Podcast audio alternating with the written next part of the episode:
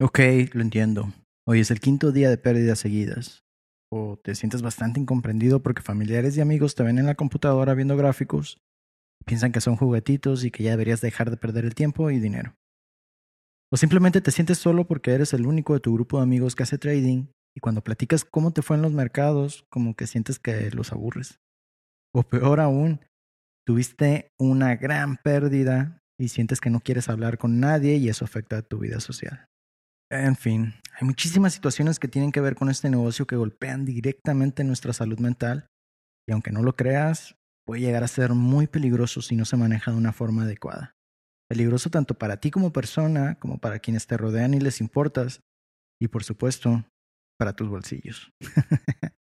si esta es la primera vez que escuchas Círculo de Traders, mi nombre es Adrián Villavicencio y te invito a seguirnos en arroba Círculo de Traders en todas las redes y síguenos también en la plataforma donde nos estás escuchando. Tampoco se te olvide dejar un comentario y una calificación.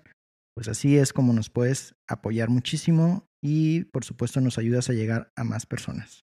No olvides que me puedes invitar un café o una cerveza desde paypal.me diagonal Círculo Traders o directamente en circulotraders.com, lo cual me permitirá seguir produciendo contenido para ti.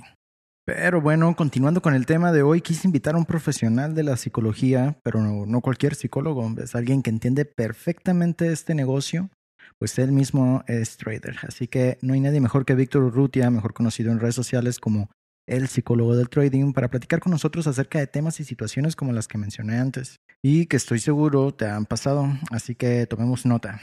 Muy bien, sin más, pues bienvenido, ya eres parte del círculo. Círculo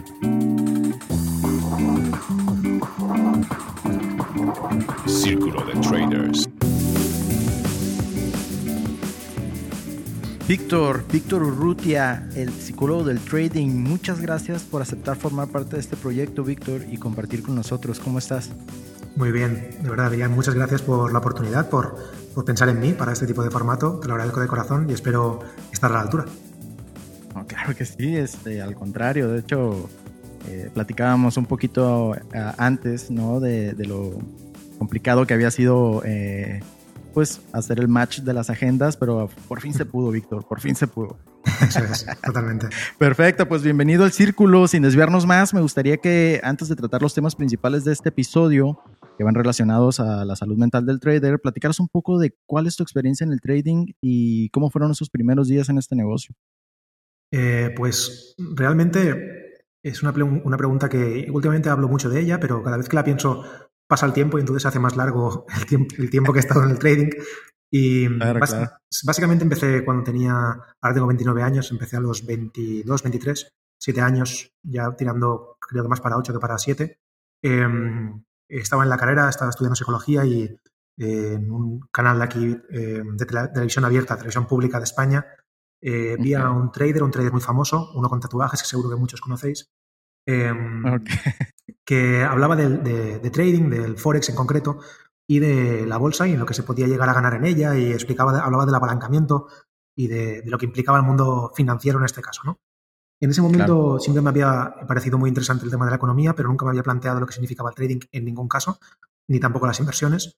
Y eso me abrió un poco, eh, me dio un, pelotazo en la mente porque habló del apalancamiento en concreto, habló de niveles de hasta 1.500 y por supuesto si alguien entiende de números que le digan que te pueden apalancar 500 veces tu capital, entendiendo que hoy en día ya sabemos cuál es la realidad y es que es un arma de doble filo, pero en ese entonces, que no lo contemplaba como tal, me pareció una oportunidad que no podía dejar pasar delante de mis ojos. Claro, claro, claro. Y, me empecé a informar de esto, empecé a, a tantear un poco como todos, con la información gratuita que había en Internet, con libros, eh, con todo lo que pude tener a mi, a mi alcance de forma gratuita.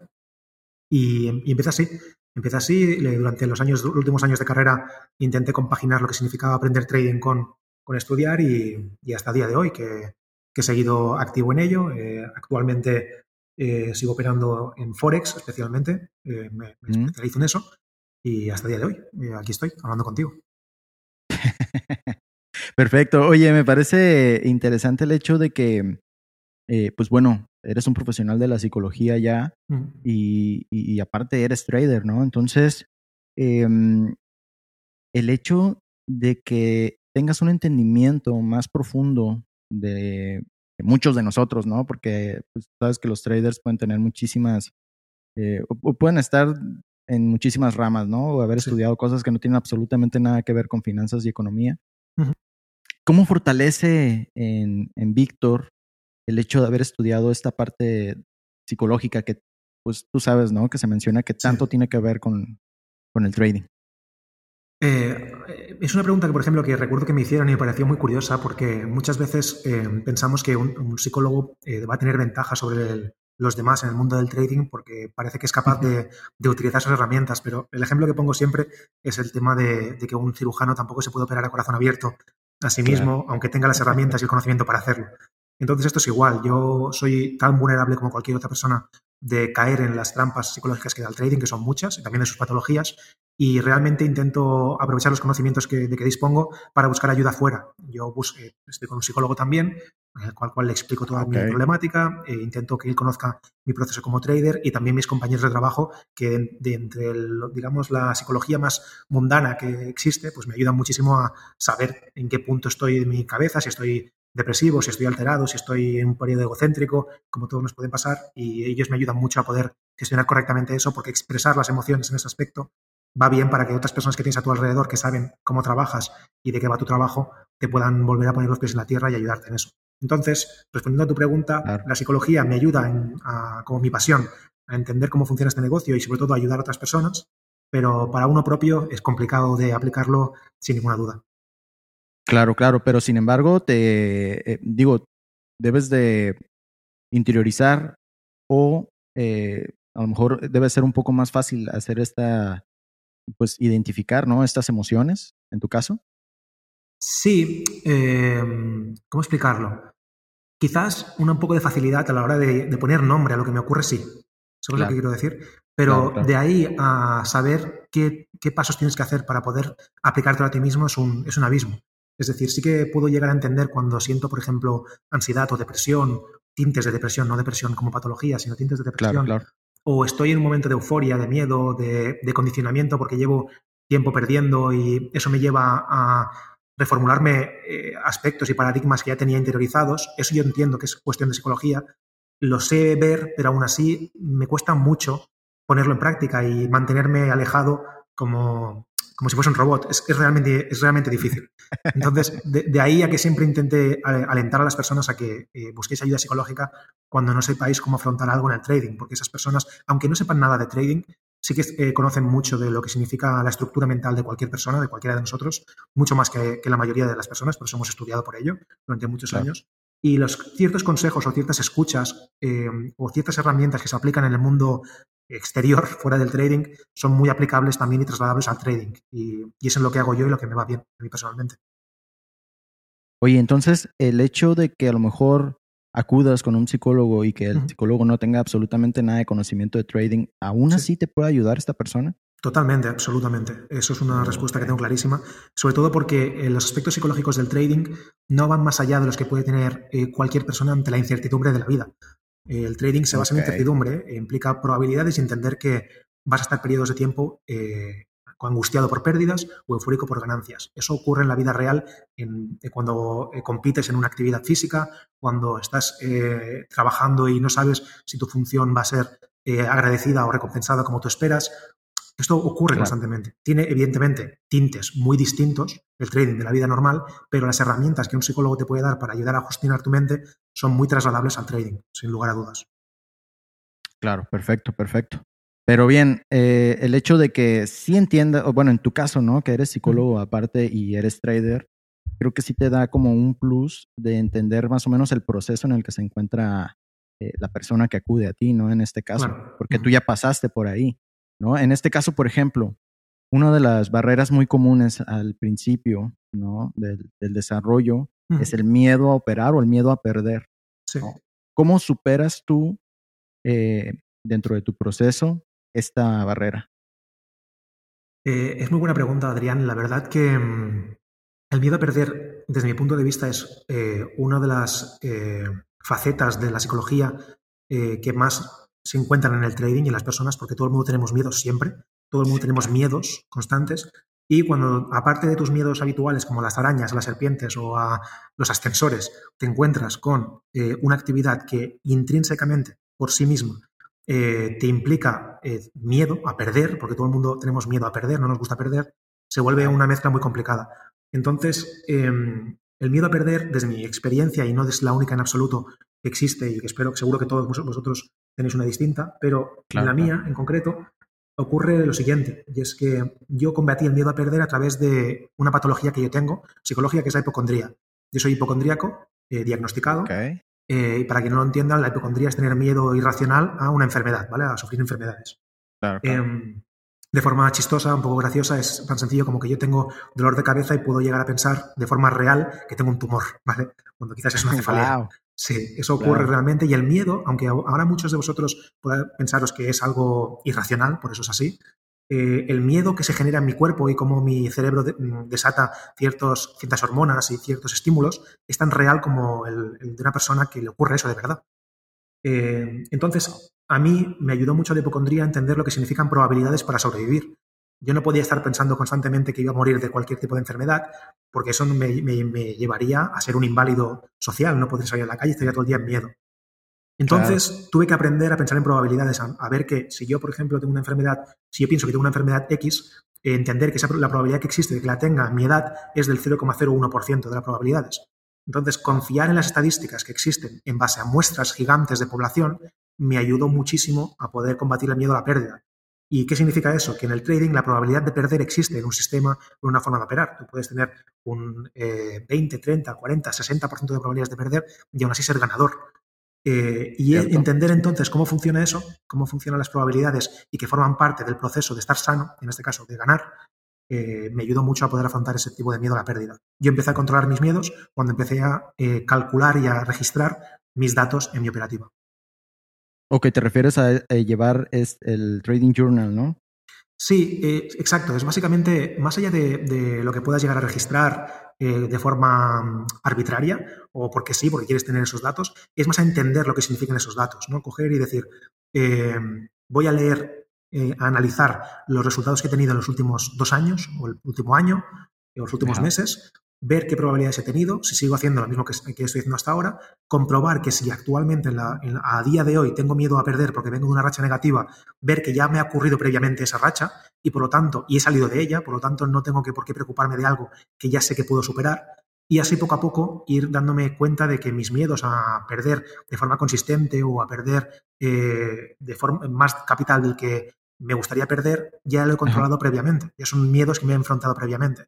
Si fuesen nuevos, simplemente intentaría buscar estadísticamente, y ya hablaremos si quieres más posadamente de ello, eh, razones para no tener que preocuparme. Si tengo miedo a perder, por ejemplo, porque tengo miedo a perder mucho dinero, tengo que aplicar buena gestión de capital. Reduzco muchísimo la gestión de capital eh, de la que aplico en mi trading habitual para de esta forma acostumbrarme poco a poco a los riesgos. Si habitualmente tengo miedo a perder, no sé, imaginemos que tengo un capital de 10.000 euros y mi riesgo de 100 euros por trade me genera malestar, eh, lo reduzco a 25 o a 10, algo ínfimo que a mí no me suponga una, una alteración en mis emociones. Y poco a poco voy progresivamente aumentando ese riesgo hasta encontrar otra vez el equilibrio para que así mi cerebro se adapte a ese miedo y, que, y ver que no ocurre nada por perder.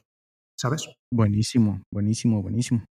Eh, creo, que esa respuesta le va a abrir, eh, le va a dar mucha luz, ¿no? A, varias personas que están escuchando esto eh, en este momento. Entonces, sí, sí, sí, de eso se trata. Excelente, Víctor. Ahora entiendo que eres swing trader, ¿cierto? Sí, es, un poco confuso eso por mi parte, cuando me lo he expresado, porque sí, ahora mismo estoy virando mucho hasta el swing trading. Mi, mi, equipo y yo estamos construyendo sistemas de swing. Llevamos un par de años operando sistemas de swing, pero en realidad lo que más he hecho es day trading en mi vida. Y aún a día de hoy He delegado ese trabajo, la verdad que casi no opero day trading porque somos un equipo de tres personas y tengo, he tenido la oportunidad de delegar eso. Operan ellos nuestro sistema, el cual es de los tres. Eh, ah, y yo me especializo más, ahora intento especializarme más, especializarme más en el tema del swing trading con ellos. Ok, entonces, eh, ¿cómo funciona esta parte entre tu equipo eh, y tú, obviamente, son los digamos, gestores de este... De, Es un Darwin, sí, un Darwin, sí. Es un Darwin, Darwin se le llama, claro, claro. Sí, correcto. Ok, y entre los tres entonces eh, realizan la operativa de esta, o gestionan esta cuenta. Sí. Exacto. Sí, básicamente lo que hacemos es eh, Darwinex, para quien no lo conozca, es un broker de social trading que, se dedica a, para mí es un proyecto revolucionario en cuanto a modelo de negocio y por eso estoy en él, porque pienso que facilita la, aquí, al menos en la gran parte del mundo, en España por supuesto también, eh, es ilegal gestionar capital de terceros. Eh, no puedes hacerlo a no ser que tengas la titulación adecuada para ello, ¿vale? Que te habilite. Em, esa titulación habitualmente conlleva tener una gran capacidad monetaria, tener mucho dinero para poder cubrir las pérdidas de los posibles eh, inversores que inviertan en tu trading.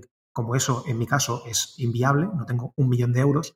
Em, claro, em, este tipo de plataformas como Darwinex eh, generan, ponen en, tu potencial, en tu mano, eh, su actividad como gestoría, como intermediario, para que tú seas un gestor de inversores que, invierten a través de ellos. ellos hay inversores que ven tu eh, trade performance, ven lo que haces con total transparencia, con, total con cualquier estadística que se pueda ver, ahí está reflejada. Ellos, eh, los traders en ese momento nos convertimos como una especie de activos, como puede ser el SP500 o puede ser una divisa, un activo en el que un inversor puede invertir y sacarle un retorno proporcional de eso, ¿no?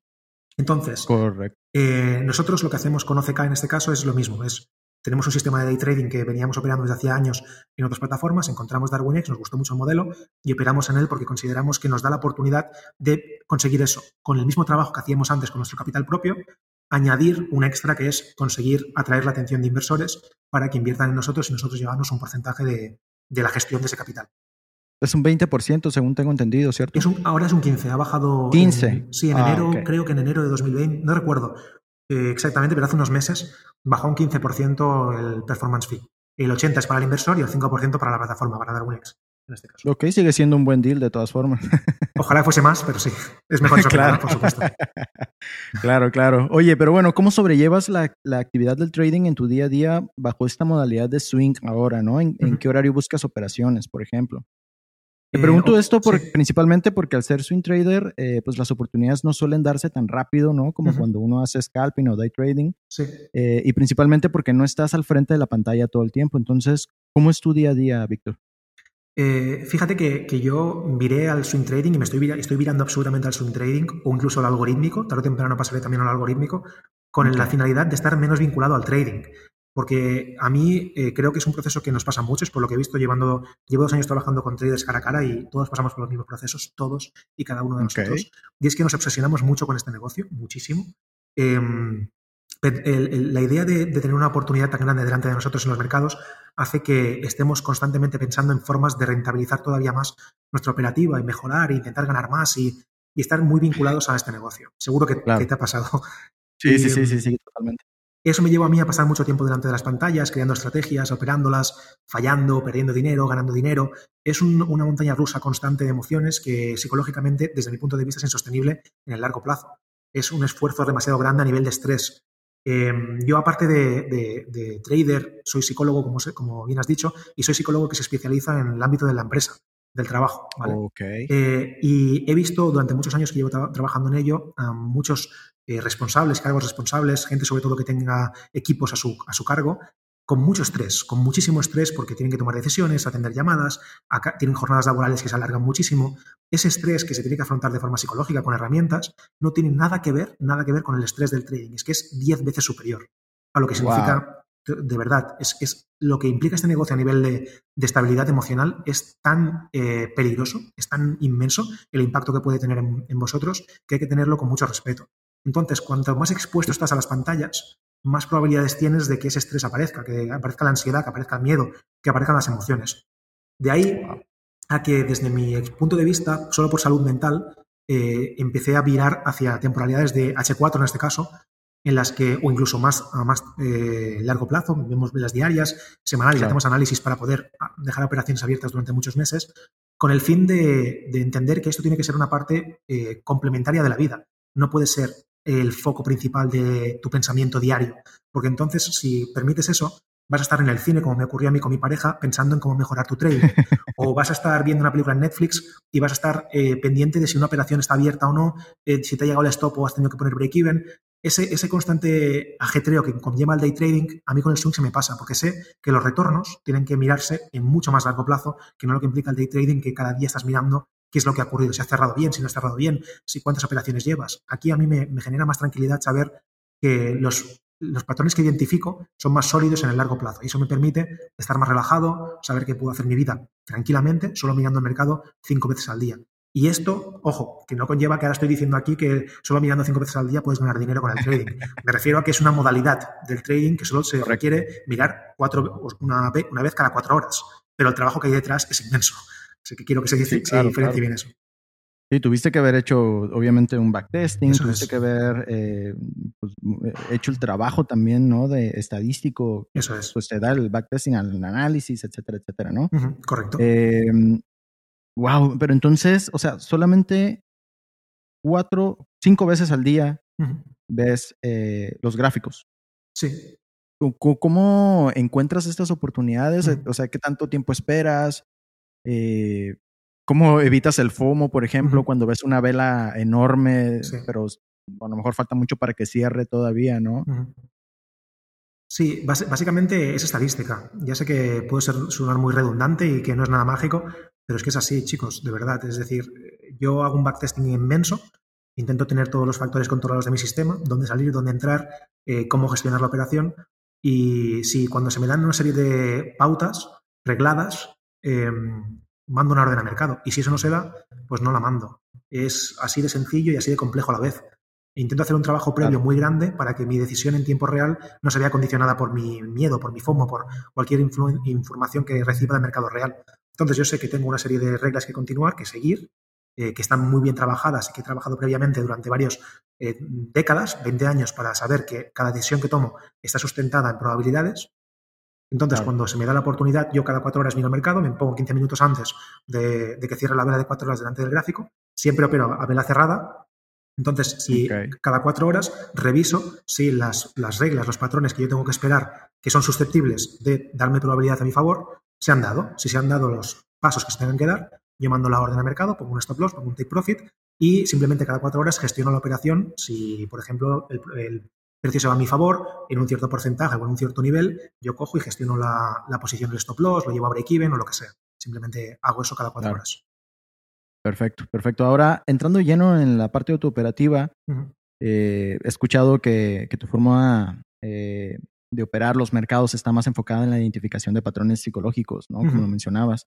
Y estos patrones, pues, los realizan los mismos traders que están participando en ese momento en, en el mercado, ¿no? Recuerdo que que si mal no recuerdo, Alexander Elder, ¿no? Mencionaba en su libro Vivir del Trading que precisamente el análisis técnico era eso, ¿no?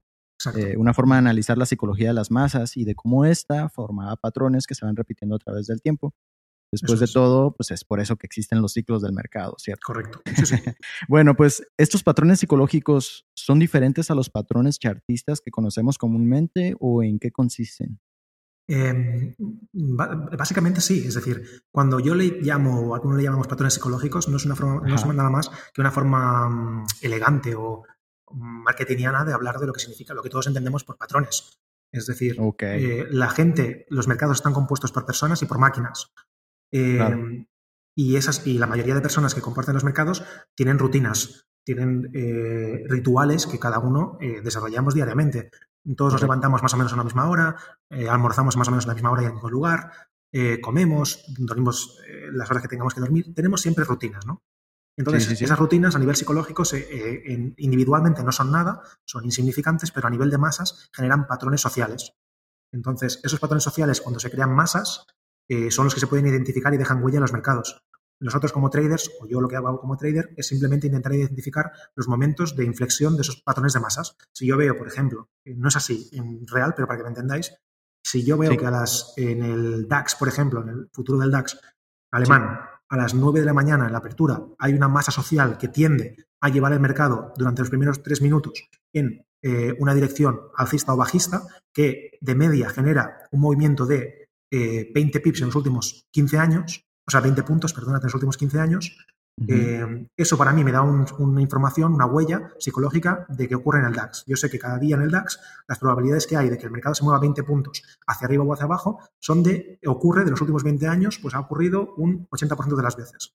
Eso es un patrón psicológico. Entonces hay que intentar aprovecharse de eso de alguna forma u otra y eso me aparece en la creación de sistemas. A eso es a lo que me refiero con el tema de, de los patrones psicológicos y la masa. Ok, y por ejemplo, el que hayas detectado, eh, digo, ahorita lo mencionaste como ejemplo, Mm. ¿no? Pero, pero creo que encaja súper bien porque pasa, o sea, pasa exactamente lo mismo en, en los futuros del Nasdaq.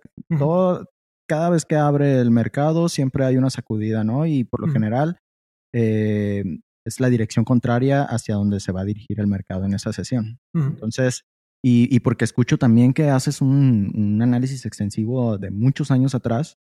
¿cómo te pones a ver los mercados o, más bien eh, el mercado que vas a analizar eh, para después llevártelo hasta, o sea, analizar 20 años atrás? ¿Cómo, cómo detectar esos patrones específicos que, que tú crees que van a funcionar?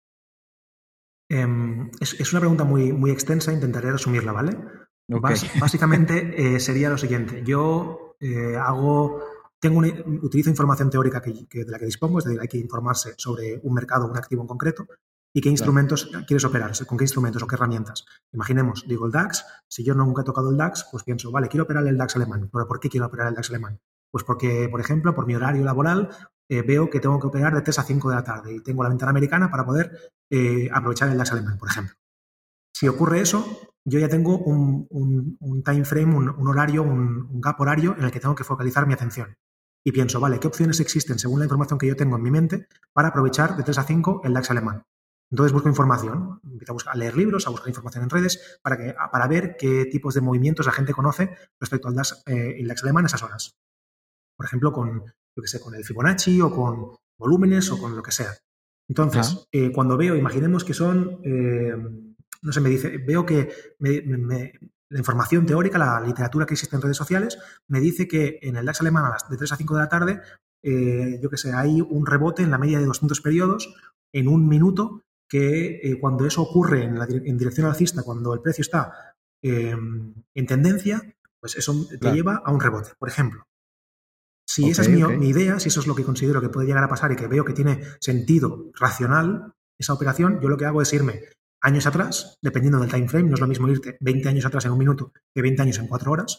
Todo depende Claro. de lo- es, es inviable, todo depende Sí, de sí, que el backtesting que se haga cumpla con dos criterios. Uno de ellos, que es que eh, eh, se contempla en diferentes ciclos económicos, porque el 2012 o el 2008, antes de la crisis, no es lo mismo a nivel de volatilidad que el 2016, así que hay que in- hay- Cierto. hacer que el sistema esté bien testado en, en diferentes ciclos económicos para que eso no te, no te cace, porque imaginemos que hacéis un sistema backtesteado en, no sé, en 2007 o 2008 Sí. y veis que la volatilidad media de vuestros stop loss entonces en el DAX alemán son de 60 puntos, no más, en ese caso había más, de 120 o 150 puntos en un Claro. minuto. A día de hoy eso se va a reducir a la mitad, porque la volat- la volatilidad es mucho menor. Entonces, Claro. Si no tienes en cuenta eso, tú quizás tienes un sistema que está adaptado a una serie de puntos estrictos que cumplen con un requisito que es la que- lo que había hace 15 años, pero a, a día de hoy no te vale. Y lo mismo al revés. Imaginemos que por coronavirus ahora ha pasado un cambio radical en la volatilidad de los mercados y de repente llevas 10 años trabajando correctamente con un stops de 30 puntos o 40 puntos y de repente se te van por la volatilidad actual a 80. Ya te están jodiendo toda la estadística. Entonces hay que entender siempre que hay que tener en cuenta diferentes ciclos y eh, una muestra significativa a nivel estadístico. En mi caso, de forma arbitraria, me pongo mil, mil eventos, mil trades. Si hago mil trades, intento que sean diferentes eh, ciclos económicos y si es, los resultados salen eh, como yo espero, ya empiezo a trastear y a hacer las cosas que hay que hacer para crear sistemas eh, que es súper extenso. Pero básicamente busco esas correlaciones. Pongo, por ejemplo, si tengo una idea, Claro. pongo una orden y veo hasta dónde llega esa orden. Miro la excursión positiva, es decir, eh, si de las mil veces que he entrado, la media de puntos que se ha ido ese, ese mercado en mi dirección, ¿cuántos han sido? Eh, pongamos 26 puntos. Y en contra, ¿cuántas medias? Eh, 21 puntos. Pues a partir de ahí ese rango empiezo a buscar ratios que, que me favorezcan y encontrar el punto óptimo donde entrar y salir. Eso es lo que Excelente. más o menos. Wow, wow. Oye, ¿y cuánto te tardas aproximadamente en Uf. hacer todo este trabajo? Mucho tiempo, mucho tiempo, mucho tiempo, Adrián, mucho, mucho tiempo. No os lo podéis imaginar. Por eso lo de que he dicho antes al principio del trading algorítmico, porque eh, no digo que no estoy recomendando que todo el mundo sea algorítmico en absoluto, sino que considero Claro. que es un paso importante en el futuro de cualquier trader porque eh, de- para llevarlo de forma paralela a tu operativa manual. Pienso que un trader manual tiene ventajas a la hora de crear un algoritmo porque ya conoce los parámetros y las eh, cláusulas que conlleva ser trader para luego pasarlo a un robot. Pero un algoritmo te permite hacer un backtesting de 20 años en 10 minutos o en 5 minutos. Sí, claro, me imaginé que iba por ahí. claro, en este caso yo lo hago manual, lo hacemos manual, tengo la suerte de tener dos compañeros y entonces es mucho más rápido, pero, pero es, un, es un tiempo muy extenso. Para que me entendáis, y eso es una problemática que he intentado resolver, para hacer un backtesting de futuros en el DAX alemán, que es cierto que lo tengo, eh, de un, de, desde 2015 a 2020, es decir, seis años, 2015, 2016, sí, unos cinco o seis años, tardamos un año y medio en hacer el backtesting para tenerlo todo eh, listo. Un año y medio, tres personas, para tener lo, lo, lo, que nosotros queríamos, para que luego saliese mal, que eso es el punto clave, para que luego no se pudiese trasladar a lo que nosotros queríamos, que los resultados empezaron a ir bien, pero al final hubo ciertas cosas, ciertas condicionantes que hasta que ocurre el mundo real no ves y en ese caso eh, el trabajo se nos fue a pique. No tampoco a pique, porque luego se recicla y se puede adaptar y, no hay problema, pero sí que... Probar, claro. Claro, exacto. Pero eh, sí que es cierto que a día de hoy, después ya he aprendido, esto pasó hace años, ya he aprendido a hacer lo que yo llamo el, ¿cómo decirlo?, el mínimo producto viable de sistemas. Es decir, eh, intentar hacer una especie de backtesting generalista que me permita comprobar en tiempo real, si en simulado, por ejemplo, si hay condiciones que no tengo en cuenta en el backtesting, para así luego, en el momento en que veo que realmente con el mercado real abierto no hay ningún tipo de diferencia, de divergencia entre lo que espero y lo que ocurre, ya me pongo a hacer bien el backtesting el tiempo que haga falta. Ok. Eh, supongo que eh, esta parte no siempre fue así, ¿no? O sea, la parte cuantitativa de tu operativa eh, no siempre fue así, sobre todo al inicio, que pues uno está descubriendo y todo esto. A lo mejor empezaste de forma discrecional, ¿me equivoco? Sí, sí, totalmente fue así. Ok, por ejemplo, ¿en qué momento notas o, cómo es esa transición cuando pasas de esta operativa discrecional o sistemática a la cuantitativa? Estás escuchando Círculo de Traders. Eh, fue por, por, salud mental, la verdad. No tengo nada en contra de la discrecional, soy muy crítico con ello, pero conozco muchísimos traders discrecionales que ganan dinero. Eh, no, es una cuestión de, desde mi punto de vista, de estabilidad mental. Y yo sufría mucho por no saber cuándo salir, en, cuando se iba el, el, el precio-beneficio. Sufría mucho cuando tenía lo típico de eh, dejar correr el beneficio y que luego el mercado se girase y no haber actuado correcto, pensar que iba, se iba a dar la vuelta, al final claro. ya sabéis cómo funciona todo este proceso. Sí, sí, sí. Eh, a mí me parece admirable por cualquier trader discrecional que lo haga y que lo gestione de forma correcta. En mi caso yo era incapaz de hacerlo, entonces busqué la, tangente, encontrar la, la estadística que me diga dónde entrar y dónde salir sin ningún tipo de duda al respecto, como si fuese parámetros eh, claros. Y de esta forma yo ya no tengo que pensar en, en, lo que hacer, simplemente el trabajo lo hago previamente y así luego ejecuto, como si fuese una máquina, por así decirlo. Sí, sí, sí, totalmente. Excelente. Ahora, hay una frase que te escuché decir en algún momento que fue muy sonado entre la comunidad. Tú dices que el psicotrading no es lo que te hará rentable. ¿no? Es una frase bastante disruptiva dentro de la industria. Sí. sí, sí, porque eh, pues es donde la mayoría hace hincapié, ¿no? Cuando siente miedo y saca operaciones, se autosabotea, entre otras cosas. Eh, pero bueno, Víctor, haciendo uso de tu autoridad, ¿no? Como profesional de la psicología, podemos dejar caer ese telón ya eh, de una vez y decir cómo debe funcionar realmente esta parte en un trader. Está bien enojarse si pierdes, está bien sentirte feliz cuando ganas, porque, pues, algo que se dice siempre en todos lados es que si pierdes o ganas una operación no debes sentir absolutamente nada y debes seguir adelante como si no, no pasó nada. Pero ¿Qué tan sano es querer actuar como robot para nosotros? Eh, yo creo que es la mejor pregunta que puedes hacer para, dar respuesta a lo que es el psicotrading. Y es que pensad en, eso, es que cuántas veces en vuestra vida eh, os ha pasado algo, una discusión de pareja, una discusión en el trabajo, eh, con alguna amistad que hayas tenido un, un rifirrafe algún tipo de, conflicto. En ese momento, sabéis que lo, que lo que tenéis que hacer es no reaccionar mal. Lo sabéis. Sabéis que, debéis intentar actuar de la forma más pausada, calmada y educada posible. ¿Cuántos lo hacéis? Es inviable, no se puede. ¿Significa eso que estéis haciendo algo mal? No, significa que sois humanos, que sois personas que, eh, con emociones y que reaccionan ante ellas de la forma más madura posible. En el trading ocurre igual, no podemos ser tan pedantes y soberbios de pensar que en el mercado existen personas que son capaces de ver cómo pierden mm, cantidades ingentes de dinero y que ni parpadean. No, hombre, no, eso no funciona así. Todo el mundo sufrimos, todo el mundo eh, nos alegramos si tenemos una racha positiva, si eh, sufrimos si vemos que la posición se nos va en contra. Lo importante no es tener esas sensaciones, esas emociones, es saber cómo gestionarlas en cuanto a no actuar ante ellas, no dejarte llevar ante ellas. Yo puedo tener miedo ante, por ejemplo, eh, una araña, que me, por ejemplo, si yo tengo fobia a las arañas, yo puedo tener miedo ante una araña que se me, se me pausa encima de la cara. Pero de ahí a que me empiece a pegar golpes contra la cara, hay un trecho muy grande. ¿Entendéis? Entonces, eso es el punto en el trading, que hay que tener miedo, hay que saber gestionarlo, igual que las emociones eh, de ganar. Yo, por ejemplo, imaginemos que eh, me toca, no sé, la lotería. Si me toca la lotería, evidentemente que voy a estar feliz, pero no voy a salir por la calle a gritar y, a romper cosas porque tengo dinero. Aquí pasa lo mismo. El, el, problema del psicotrading es que a mí lo que no me gusta y lo que critico, y esa frase venía en el aspecto de, en dos puntos. Por un lado, es el hecho de que sea, desde mi perspectiva profesional, se ha canibalizado lo que significa hablar de psicología, en el trading especial, especialmente. La mayoría de gente habla de, psicología sin ser psicólogos. Y aunque ya se me parece un poco, mm, ¿cómo se dice esta la, frase? tecnicista o algo así, es decir, que parece que solo los profesionales podemos hablar de, psicología, no me refiero a eso. Eh, me, encanta que la gente hable de psicología de forma abierta y totalmente eh, común. El problema está en cuando se utiliza la psicología para formar o educar a otras personas, porque estás jugando con algo muy importante, que es la salud mental. Decirle a alguien, importante, claro. decirle a alguien sin tener la, acreditación y la información necesaria para hacerlo, decirle a un trader que no debe sufrir o que no debe sentir emociones o que no debe sentir miedo o, guiarle en cómo hacerlo, es peligroso porque quizás está tocando, tocando teclas que un profesional debería tocar, tocar y que tú no sabes y que le puede perjudicar en el largo plazo. Ese es el problema del psicotrading y es que desde mi punto de vista se ha eh, pervertido la palabra, se ha prostituido. Eh, de ahí a que yo hable de psicología del trading, que va mucho más allá, que va en cuanto a lo que significa tener ansiedad por el trading, a lo que significa tener depresión debido a que has perdido dinero, a lo que significan las relaciones familiares que, que son perjudicadas cuando tu pareja ve que has perdido el dinero que, te, que utilizabas para las vacaciones. Son muchas más cosas. ¿Sabes qué quiero decir? Y por otro lado, eh, lo que has dicho antes me parece lo que tengo que recalcar, que es que el psicotrading no te va a hacer vivir del trading, ¿vale? Sino que desde mi punto de vista es lo que te va a hacer sobrevivir al trading, que es lo que intento hacer ver.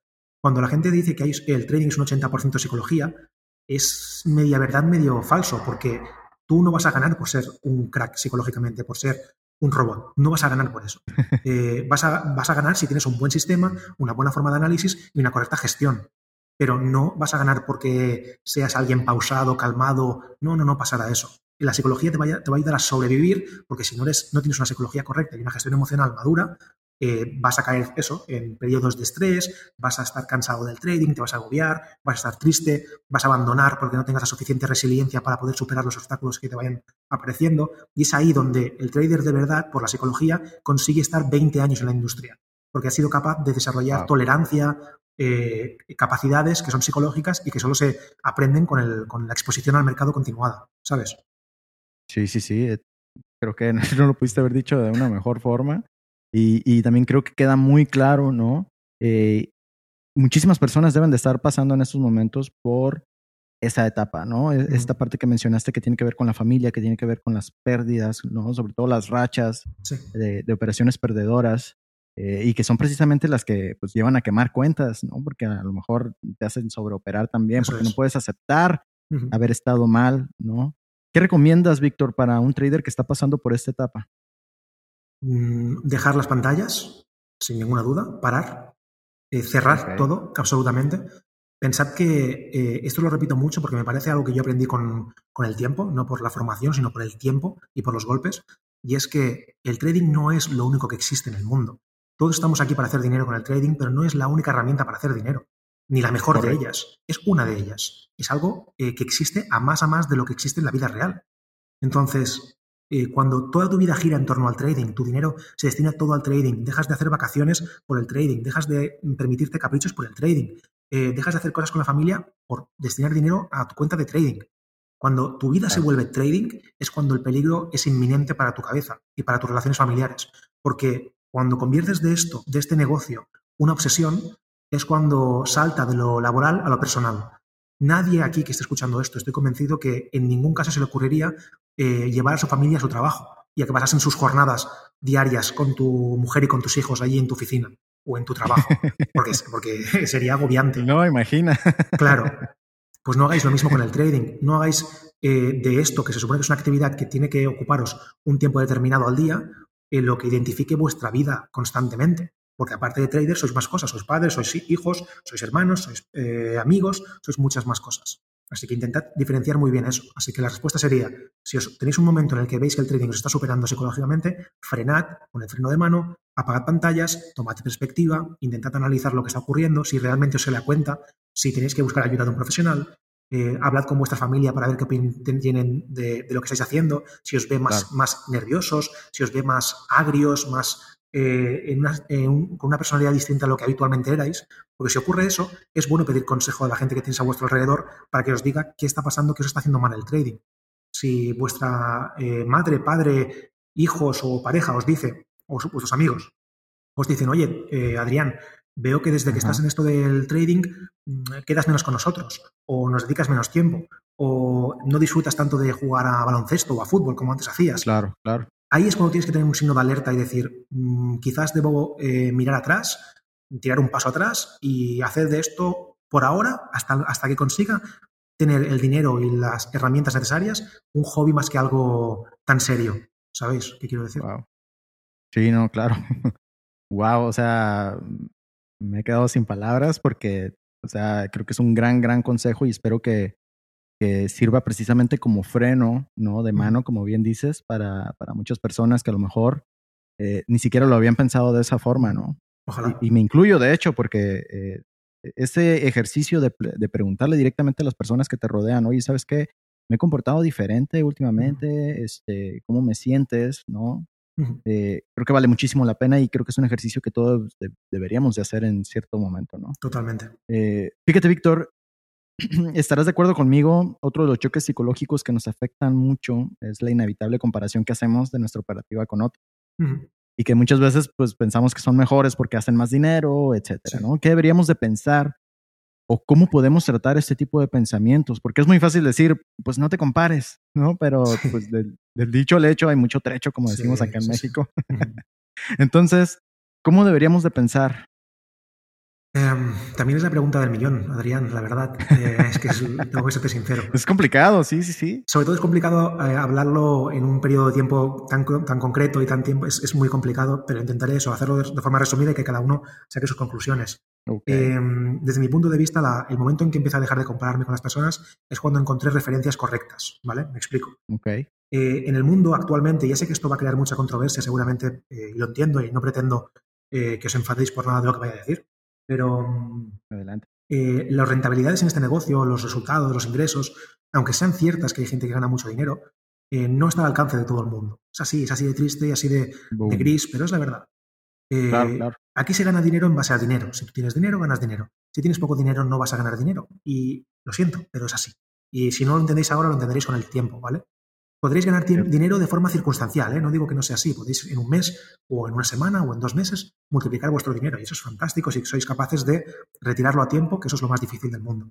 Pero eh, lo más habitual es que no ocurra eso y al final acabáis perdiendo el dinero que habéis ganado. Durante un periodo de tiempo pensaréis que sois genios del trading y que esto os va a cambiar la vida, pero luego el mercado os pone en vuestro lugar muy rápidamente y sin ningún tipo de piedad. Y nos ha pasado a todos. Muy cierto. Sí, sí, sí. Es así.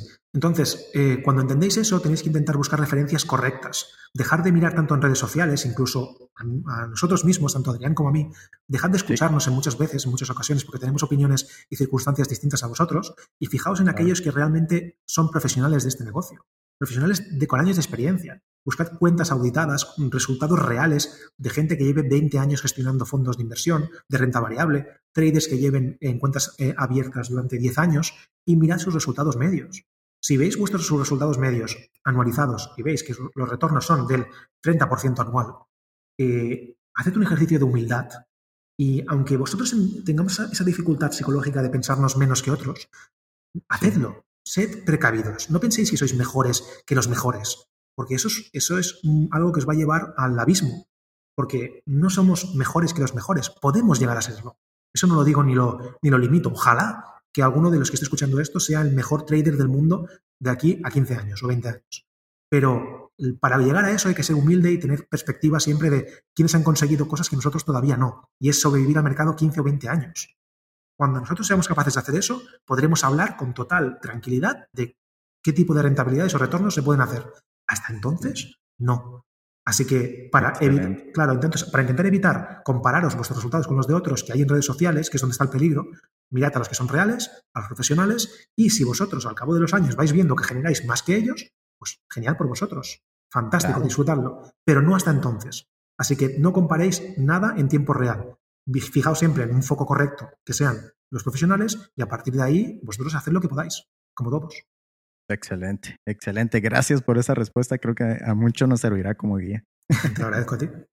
Oye, Víctor, hablando un poco más de ti como, como psicólogo, ¿cómo funciona esa parte contigo? Eh, por ejemplo, me pongo en contacto eh, a través de, tu perfil, ¿no? Y te comento, ¿sabes qué, Víctor? Quiero mantenerme en óptimas condiciones para operar. ¿Qué necesito platicar contigo? O, ¿O cuál sería tu forma de trabajar sobre esta parte conmigo?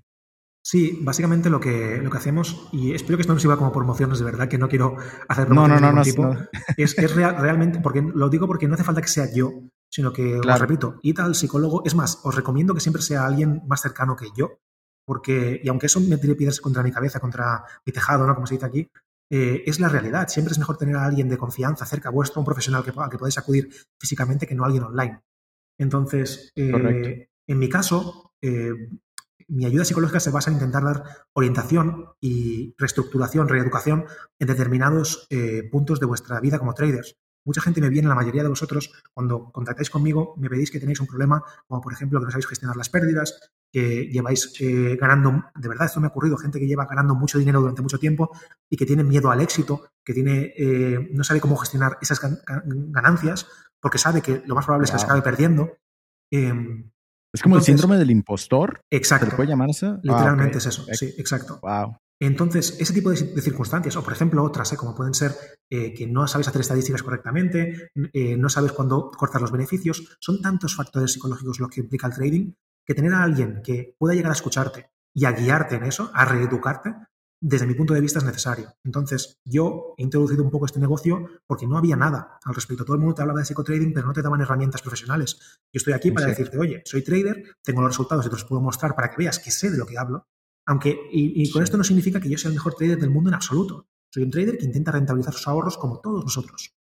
Eh, y lo hago de la mejor forma posible. Eh, si queréis pensar que soy mediocre porque vosotros eh, o muchos de vosotros o otros son mejores, me parece perfecto porque no es mi intención venderos el santo grial del trading, sino haceros ver que soy trader, soy psicólogo, soy formado en psicología y que muchas veces necesitamos simplemente a alguien que nos dé una especie de acompañamiento mental en nuestro día a día. yo he sobrevivido hoy en día al mercado por mis dos compañeros, porque he tenido gente a mi lado que, es, que cuando he estado eh, tremendamente depresivo, porque llevaba sin ganar un solo euro durante seis meses, eh, que me dijesen, tranquilo, no pasa nada, mira las estadísticas, esto ya ha pasado, que me pusiesen un poco las, eh, la pintura en la pared. Si no hubiese estado con esas personas, ¿quién me dice a mí que yo no hubiese abandonado y hoy en día no podría decir que estoy donde estoy con el trading? Eso es así. Entonces, tener siempre gente a tu alrededor, con, y más en esta industria solitaria, que te pueda guiar en ciertos momentos de tu performance como, trading, como trader, desde mi punto de vista es un valor añadido a nuestra ejecución. Es como el ejemplo más rápido para acabar esto que puedo poner, es como un profesional de un deporte. La, mayoría de profesionales de los deportes mundiales tienen a gente a su alrededor que les acompaña, ya sea técnicos, ya sea psicólogos, fisioterapeutas. Y no solo su, su, digamos, su éxito en su categoría, disciplina deportiva, no solo se debe a ellos mismos, sino a sus entrenadores, a sus fisioterapeutas, a sus, eh, eh, em, ¿cómo se dice la gente que les trae, los que les traen la habituación, los, las bebidas? Todo eso implica un clima que te ayuda a seguir en el camino. Y yo estoy allí como psicólogo en el trading para poder hacer eso con los traders. Ok, perfecto, perfecto. Pues Víctor, eh, bueno, quiero aclarar antes que, esto de ninguna manera fue como un comercial para Víctor. exacto, exacto. No ha corrido. Simplemente eh, eh, es, es, precisamente esa cuestión que mencionas de que no hay muchas personas o, psicólogos que se dediquen a, por lo menos en, español, ¿no? Quizá en, otros mercados de habla inglesa sí haya, pero gente que se dedique a, a mantener a traders en óptimas condiciones mentales para operar, eh, no había sabido, por eso mi, mi duda, ¿no? Era una duda legítima y estoy seguro que muchos igual eh, la tenían. Eh, entonces, pues bueno, me di a la tarea de abrir una serie de preguntas para la comunidad, ¿no? En Instagram y de las cuales elegí cinco para ti. Eh, vamos por la primera, ¿te parece? Sí, sí, claro. Dice, la primera viene de Nico-M Bellido, eh, que nos saluda desde Perú, y dice, ¿por qué ocurre que aguantamos más las pérdidas que las ganancias? Yo creo que se refiere a mantenerlas sí, abiertas. Lo, entiendo, es una buena pregunta. Nico creo que se llamaba, ¿no? Nico, sí. Em, aguantamos más las pérdidas que las ganancias porque estamos más acostumbrados a perder que a ganar. Es decir, es así. Eh, claro. es, una cuestión de que es tolerancia. Estás, como estás más acostumbrado a perder, eh, estás, mm, tienes más facilidades para aguantarla. En cambio, cuando ganamos, estamos tan poco acostumbrados que no sabemos qué hacer. Y entonces tendemos a cortarlas eh, lo antes posible. Yo diría eso. Oye, y, tendrá que ver mucho la parte de la esperanza, a lo mejor, de pensar que, bueno, se va a regresar, se va a regresar, se va a regresar. Eso es, sí, sí. Es la trampa mortal de este negocio. Es la trampa, claro. ok. Perfecto, vamos con la siguiente pregunta. Eh, viene de un posible colega, yo creo, tuyo. Se llama Luis-Landaeta y dice, ¿qué estudios recomiendas a psicólogos profesionales para dar terapia relacionada al trading?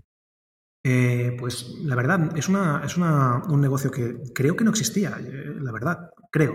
A menos que, como dices tú aquí en España, yo he buscado mucho y no he visto a nadie que, que lo haga de forma profesional y lo haga de forma dedicada. Eh, yo, en mi caso, intenté irme por un lado y es el de la psicología de la empresa, primero. Es un máster, es decir, haces psicología, haces la psicología de la empresa, haces un máster en ello.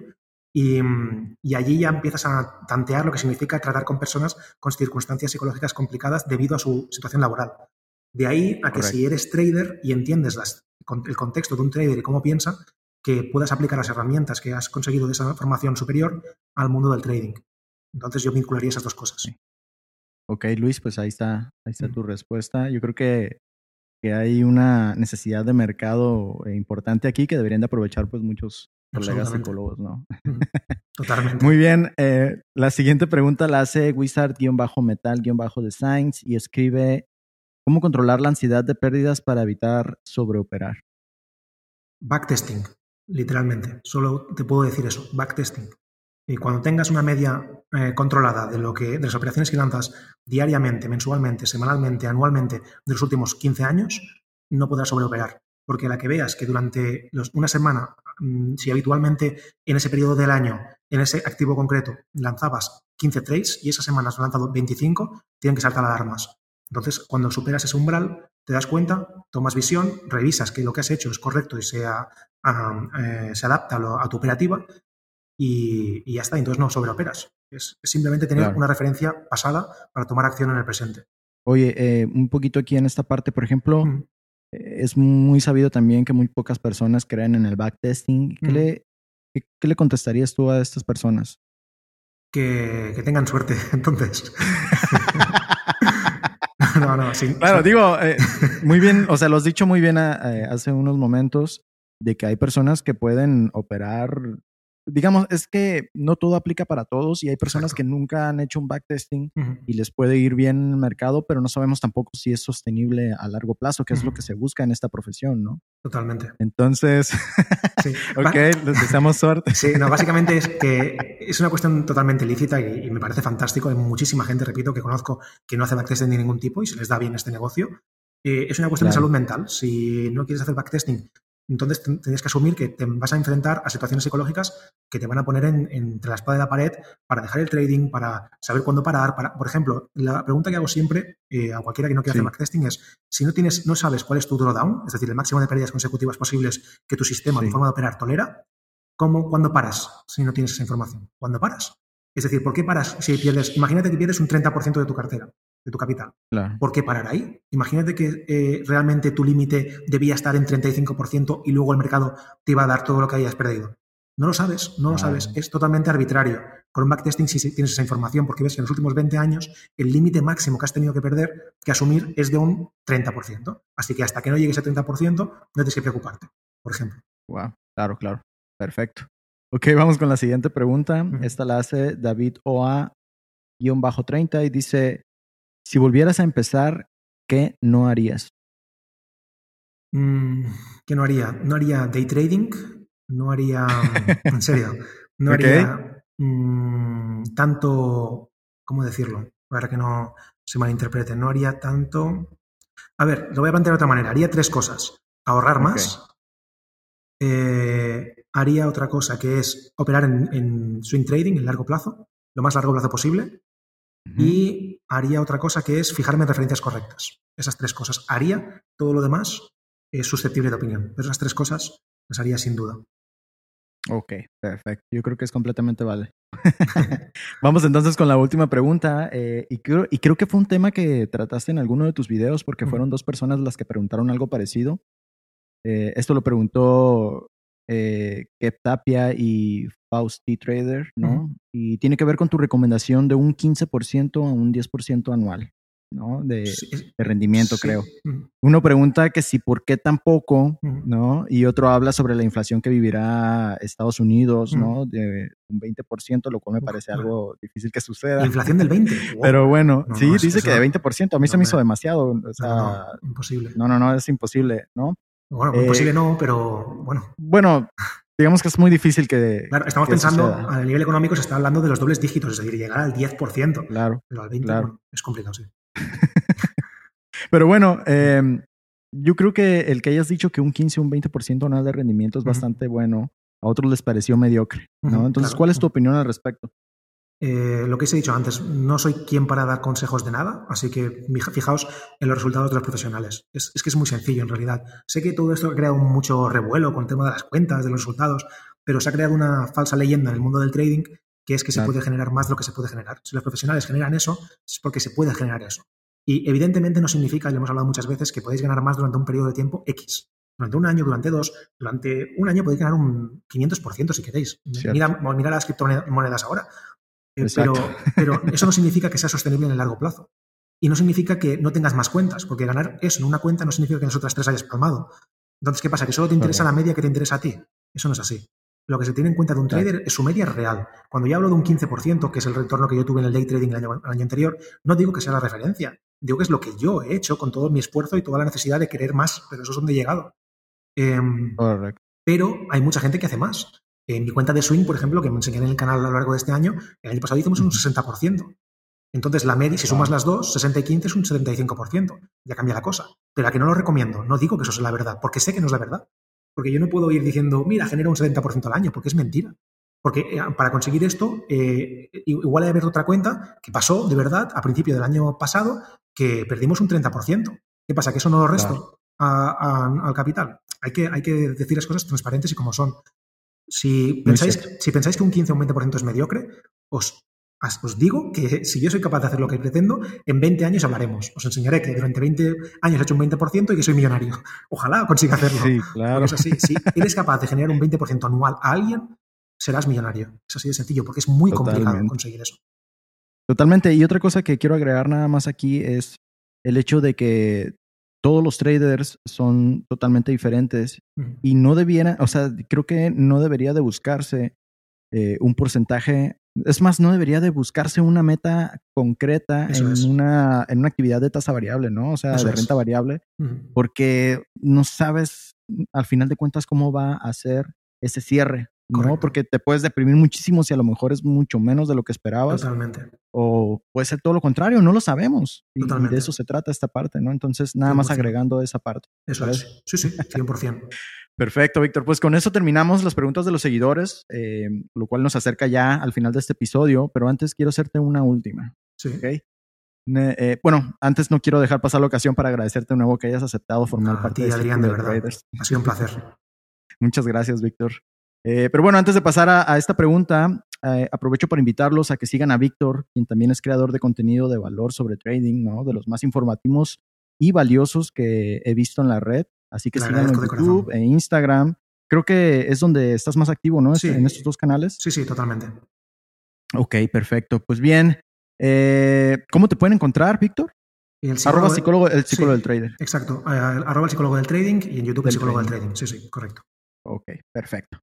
Muy bien, entonces ya para cerrar el episodio, en tu experiencia, ¿cuáles son las etapas por las que debe pasar una persona hasta volverse trader rentable? Si es que logra ser rentable, ¿no? Exacto.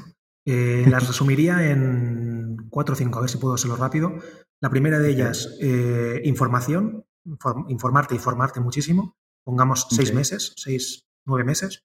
Seguiría con eh, otro año, año y medio de, de trabajo de creación, de backtesting, de simulador, de hacernos a las plataformas, al mercado, de investigación y ensayo y error, en los que fracasarás muchísimas veces. Eso suma un total de dos años y pico. Luego un proceso de eh, simulación ya bien hecha, es decir, creación de sistema y simulación de entre seis y nueve meses más, más o menos. Y luego, cada trimestre, yo diría que si lo haces bien y todo te ha ido bien, podrás ir aumentando tu capital. Por ejemplo, si tienes un total de 5.000 euros, eh, que es muy poco para empezar, pero, o sea, para vivir de esto, pero para empezar está bien, eh, pues eh, haría, esos, de esos 5.000 dividiría en cuatro, por ejemplo, 1.250 euros mi capital y cada trimestre iría subiendo, diría 1.250 euros. ¿He sido rentable en el, siguiente trimestre o al menos he hecho bien las cosas, aunque no haya sido rentable? Sí, subo en los siguientes trimestres, así durante todo un año. Por lo tanto, cuatro años, cinco años, yo diría que es lo, adecuado. Una carrera universitaria. Claro, una para empezar, para empezar, porque luego falta ser rentable y consistente, que nunca se puede decir que uno es rentable hasta que no han pasado 20 años, porque yo puedo ahora ser rentable y el año que viene perder todo y ya no soy rentable. Entonces, correcto.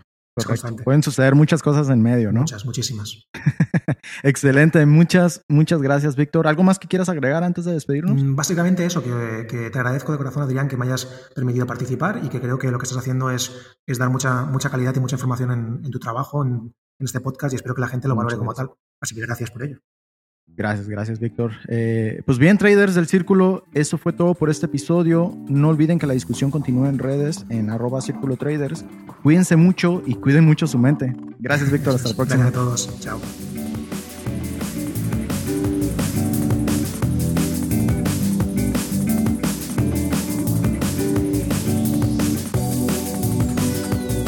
Recibe nuevas entrevistas directamente en tu email Suscríbete gratis en circulodetraders.com y entérate de nueva información y episodios a través de Instagram, Twitter y Facebook en arroba Círculo Traders.